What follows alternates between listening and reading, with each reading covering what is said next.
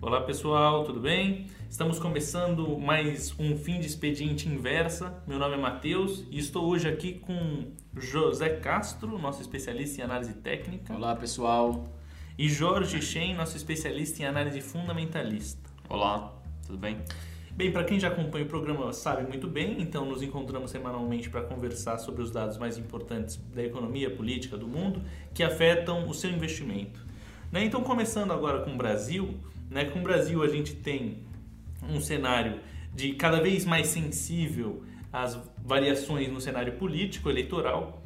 Né? Então, muito se falou de política essa semana.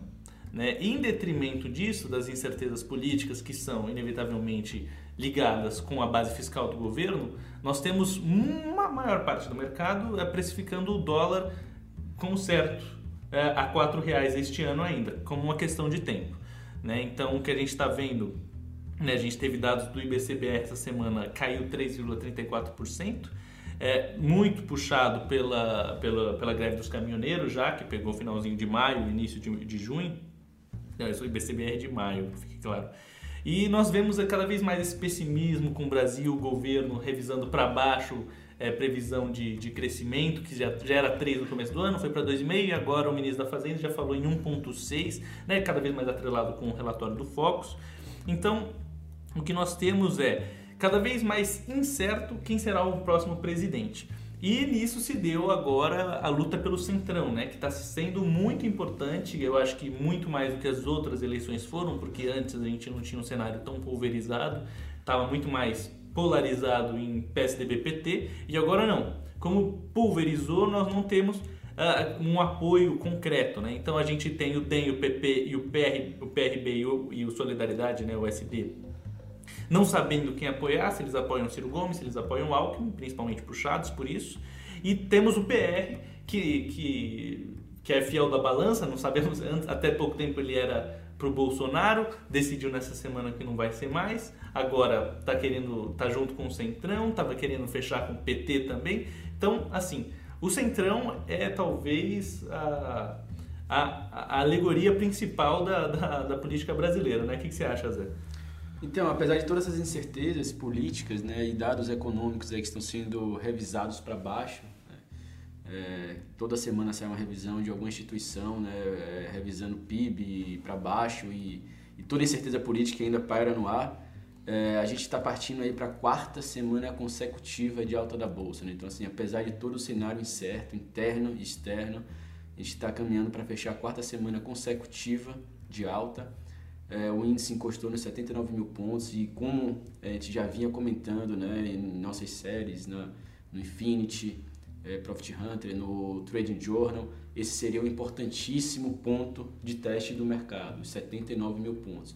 E foi exatamente isso que aconteceu, bateu no 78, quase no 79, e o mercado agora é, deu uma enfraquecida, né, é, é que é natural, porque subiu mais de, subiu mais de 10%, subiu em torno de 13%, 14%, em duas semanas.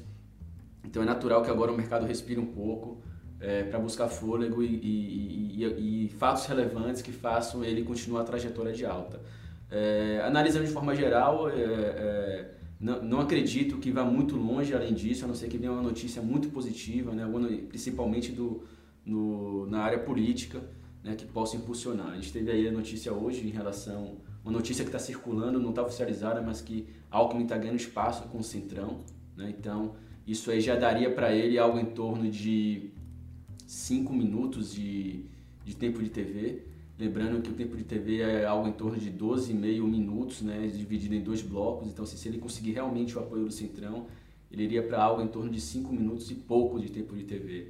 Então, então isso daria um, um espaço muito grande para ele barganhar aí é, na disputa eleitoral e isso consequentemente vai influenciar o mercado que vai ver com bons olhos porque ele é sem dúvida o candidato né, de centro que, que o mercado está procurando e ainda não encontrou né? a esperança aí para que é, é, a gente consiga retomar aí a tendência da, da bolsa e uma perspectiva mais positiva para 2019 Sim, sim. Inclusive, oficialmente, o Alckmin já tem o apoio do PTB, do Roberto Jefferson, do PSD, né, do, do, do, do Kassab, do PPS, é, do Roberto Freire, e do PV, é, que anteriormente era da Marina, agora a Marina tem o Rede, etc e tal.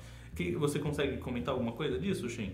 Ah, eu acho que vocês comentaram bem os, os tópicos, né? Eu acho que essa semana vai girar muito mais em torno de, da corrida eleitoral, né? Porque agora, ainda mais agora que acabou a Copa do Mundo, eu acho que todo mundo se volta né, a, a essa campanha.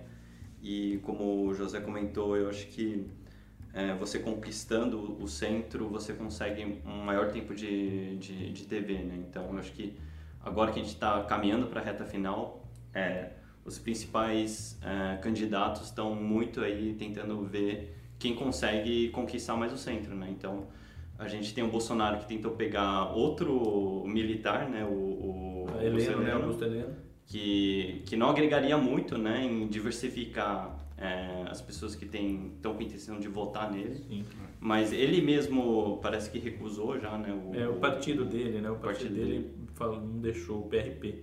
Exato, então a gente está nessa corrida aí e eu vejo muito o Ciro e o Alckmin disputando bem forte o, o, centro, né? Então, até pelo que você comentou, acho que o Alckmin parece estar tá saindo um pouco melhor, mas assim, cada dia a gente vê uma notícia diferente, né? é, né? Então é, é difícil...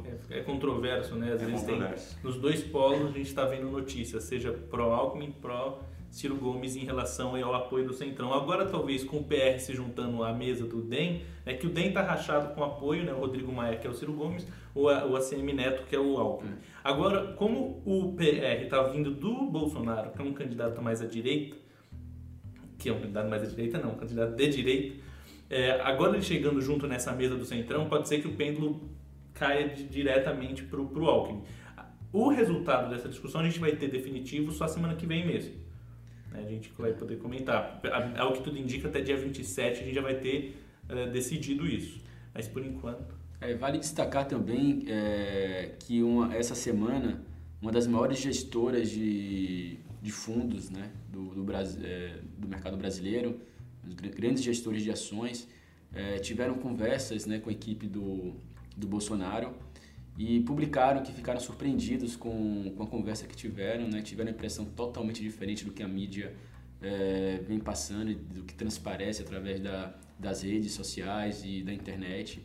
Tiveram uma impressão muito positiva é, e isso aí deu até uma tranquilizada né, em relação à, à possibilidade é, do Bolsonaro ser, ser eleito ou chegar no segundo turno, enfim, com chances reais de, de levar a presidência. Então isso é, é bom a gente ouvir o outro lado também, né? não se desesperar. É, eu acho que é o que o Ivan Santana comenta também, né?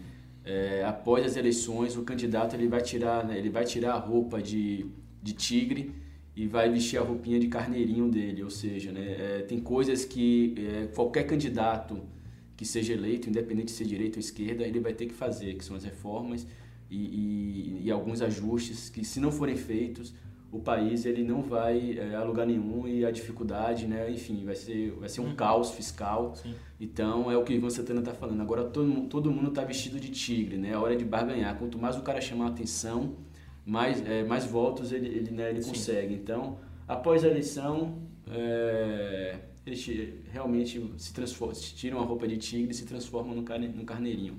Exatamente isso que Ivan Santana escreveu no último Trading Journal e que eu achei perfeito. Então não adianta também ficar com muito receio, é ter calma, ouvir ambos os lados, as propostas e ouvir um pouco menos o que a mídia né, fica divulgando, enfim. Então, que muitas é, vezes é enviesado. Então. Muito enviesado. É, eu acho que isso até é uma característica da política brasileira, né? Você vê na, no começo da corrida, você vê sempre uma polarização muito forte, direita, esquerda, tal mas no final o candidato sempre é alguém meio com proposta de centro, né? Não, você não pode ser uma pessoa muito radical. É, eu acho que muitos candidatos têm essa imagem polarizada no começo para chamar atenção, para ganhar votos, mas aí na, na, reta final eles, eles começam a ceder um pouco mais e viram meio que centro, né? Então eu acho que isso é uma coisa natural. É, eu acho que outra coisa que eu queria comentar sobre política é, eu acho que outra grande incógnita também é o candidato do PT, né? O candidato que o Lula é, for indicar aí o suporte dele. E eu acho que, independente de quem seja, é, tende a roubar um pouco dos votos do Ciro e da Marina. Uhum. Inclusive teve uma pesquisa da XP e PESP que, fala, que mostrava claramente se o Lula apoiasse o Haddad, ele saltava de 2% para 12% e a Marina e o Ciro perdiam ambos 2%, em torno disso.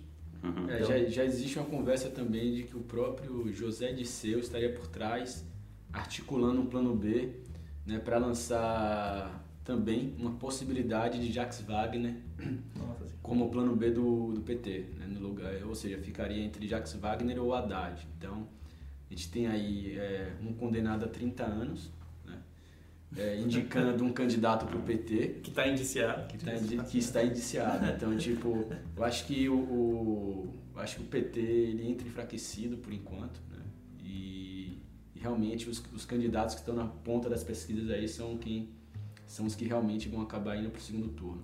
E vale destacar também o, o que o George comentou, que tem muito oba-oba de posicionamento para ganhar voto né, de determinadas classes. A gente tem um exemplo clássico né, do, do Lula, quando ele entrou em 2002, né, é, no governo dele, até o, do início ao fim do governo dele, a iniciativa privada nunca ganhou tanto dinheiro. Né? Você tem a Odebrecht aí, que era uma empresa que tinha um faturamento em torno de 20 bilhões no ano, é, depois de oito anos ela tinha um faturamento acima de 100 bilhões. Então, né, é, você tem aí a, a JBS e grandes, outra, grandes outras empresas que se beneficiaram né, de, de, de, um governo que se posicionava de uma forma, né, mas que no decorrer do seu, da sua trajetória é, fez um posicionamento to totalmente contrário. Então, Sim. isso bate mais ainda e confirma a nossa tese uhum. que a uhum. gente está comentando. Bem, para a gente mudar um pouco de assunto, é, um pouco de falar de política, a gente saindo do, do Brasil, indo para, para, para o cenário internacional, nós tivemos três coisas muito importantes nessa, no decorrer da, da semana. A gente teve no fim de semana passado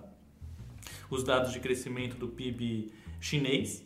Uh, nos Estados Unidos a gente teve dados de produção e teve duas vezes discurso do Jerome Powell, o presidente do Federal Reserve, o Banco Central americano, é, que, que, que, todos eles uh, deram a entender uma expressão de otimismo no mercado. Na China, a gente teve é, crescimento do PIB de 6,7%, conforme as expectativas, né? um pouco abaixo do que foi no primeiro trimestre, que foi 6,8%, mas ainda assim dentro do, do, do, que era aguardado. O que decepcionou um pouco foi o crescimento de 6% da produção industrial produção. em junho, né, que veio abaixo do esperado, que era 6,5%, mas ainda assim, os dados da China sempre são uh, muito acima do que qualquer outro país realmente produz. Nos Estados Unidos a gente teve produção industrial é, também de, de, junho, né, então no mês de, de, de junho contra o mês de maio cresceu 0,6%, e, no, e, e anualmente, né, no acumulado dos meses, está crescendo 3,8%. Ou seja, a economia americana, de fato, mostrando força, de, mostrando pujança, que é o que mostra mais medo no mercado em relação ao que tivemos no discurso do Paulo. Então, qual é a expectativa? De que o Paulo viesse dar mais clareza do que o Fed estava mostrando para a economia americana. E o discurso dele foi gradual. Né? O discurso é, dele foi de gradualismo. Foi o que a gente comentou no, no último pod, podcast. Né? Eu acho que Uh, os dados estão sendo bons uh, de economia, mas cada vez mais a gente vem enxergando um consenso de que o Fed vai ser gradual na, na subida de juros norte-americano. Né? Sim. E até o que você comentou sobre a China, que o PIB vem ok, mas a, a, a produção industrial vem um pouco abaixo, né? vem uns 6 quando o pessoal está esperando 6,5. Tem gente falando que isso já é consequências da guerra comercial com Trump. E no, no próprio Fed, se não me engano, ou, ou, alguma autoridade dos Estados Unidos comentou que isso pode começar a refletir nos dados dos Estados Unidos também. Então, acho que isso reforça também o gradualismo do Fed. É, eu acho que isso é uma coisa que a gente tem comentado no, já no podcast passado, né? do gradualismo da, da subida de juros.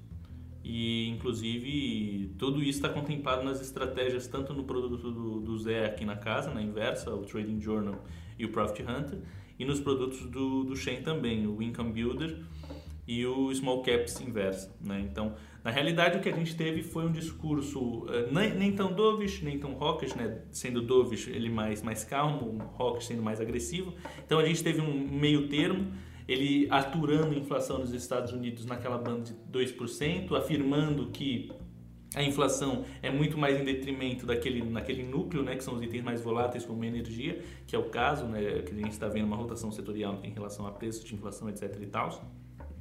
Então, uh, o que a gente consegue ver é que o mercado já está mais acomodado com as duas subidas de juros ainda esse ano. Então, a gente não tem mais esse medo que nós tínhamos anteriormente, né? É, exatamente. E o mercado parece se acostumar cada vez mais com esse ambiente de juros alto nos Estados Unidos. E o discurso, o discurso que passou, passou essa sensação de gradualismo é, reforçou, reforçou, isso. Né? Tem é, as bolsas americanas, o da Dow Jones, principalmente SP, estão é, em tendência de alta no curto, no médio no longo prazo. É, reflexo dessa, né, dessa, desse equilíbrio, né, dessa precificação que, que o mercado está se acostumando. E a volatilidade recente no mercado lá fora é mais por conta da, da, das atitudes do Trump em relação Trump. à guerra comercial. Né? Ah. Cada, vez, cada vez mais a questão dos juros vai é, sendo precificada e, vai, e o mercado vai se acostumando com esse novo ambiente. É. Eu sinto o mercado em geral um pouco mais calmo aqui, lá fora também, com esses dados de produção que estão indo bem também mas tem o fator Trump que está pesando bastante também, né? Até teve encontro do Trump com o Putin, é, que foi uma, nossa, foi uma fonte de gafes, né? Porque... De gafes, né? Que ele, ele no próprio encontro foi criticado tanto pelos republicanos quanto pelos democratas, né? Que falou que ele poderia ter usado esse, esse encontro para questionar o, o, o Putin em relação à interferência nas eleições americanas, a anexação da Crimeia pela Rússia e ele foi muito assim amigo, né, amigável Amigão, com, né, bateu, Putin. ele até comentou que ele ele confia mais no Putin do que o FBI. Ele confia mais na inteligência russa do que na inteligência americana. É, né? que o Putin estava lá e falou, não, eu não interferi na eleição. Sim. E ele falou, olha, o homem está falando que ele não interferiu. então eu confio mais nele do que no FBI que está falando o contrário. Então é. eu acho que isso foi muito grave, assim. Imagina você como americano... É para os né? americanos isso é muito sério. Muito sério. É, quando a Hillary Clinton estava tava disputando as eleições com ele, isso não foi tão noticiado aqui, mas quando vazou aquele, aquele negócio que ela estava usando os e-mails internos dela, e-mail interno, e-mail de trabalho para mandar e-mails pessoais, né, encaminhamento de e-mails, etc. Aquilo foi uma das co grandes coisas que desvastou a campanha dela em grandes grandes centros com mais conservadores, né, porque o pessoal leva a sério esse negócio de segurança nacional. Então, declarações como essa, minimamente perigosas, né? É, chamam muita atenção do eleitorado americano em ano de eleição legislativa que acontece em novembro, né? Então o Trump pode ter pisado na, na casca de banana aí sem querer. Mas a gente tem, tem, tem muito para ver, né? Ele é uma pessoa de, de temperamento volátil, né? Uma semana ele fala uma coisa, outra semana ele fala outra. De qualquer forma, para a gente fechar aqui, tem alguma consideração final que você queira colocar, Shen, em? Eu acho que continuamos com o mesmo discurso de que parece que a gente está numa maior calmaria se você for ver dados econômicos de produção é, dos Estados Unidos. A gente vê investidores domésticos aqui é, um pouco mais com apetite para a bolsa. É, no entanto, eu acho que ainda vale a cautela, né? Porque até uma coisa que, que eu estava comentando aqui é que o Ilan, que vinha com, com uma atuação bastante intensa nos swaps de, de, de dólar aqui no Brasil, faz umas uma, duas semanas que ele não intervém, né? Então, isso é até um consenso do mercado que o dólar é uma questão do tempo para o dólar chegar aos quatro reais.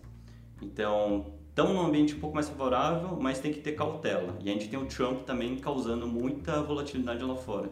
Mas eu acho que a estratégia a gente continua é, mantendo o que a gente comentou no podcast passado, que é buscar os bons ativos que foram descontados é, com, com essa fuga de fluxo que a gente que a gente vivenciou, né? Então, até no, no Profit Hunter a gente pegou um ativo que é muito bom, sempre foi é, taxado como branch, né, benchmark do, do setor, mas que acabou pesando bastante com, com, com a bolsa que depreciou, depreciou e a gente acabou se posicionando nele. E no Small Caps eu fiz um mesmo um movimento bastante parecido de uma empresa que passou por uma melhora de eficiência operacional e que acabou apanhando bastante com a greve dos caminhoneiros. E agora, ao meu ver, ele está com uma estrutura muito mais eficiente para surfar com um retorno tanto do setor dele quanto da, da economia.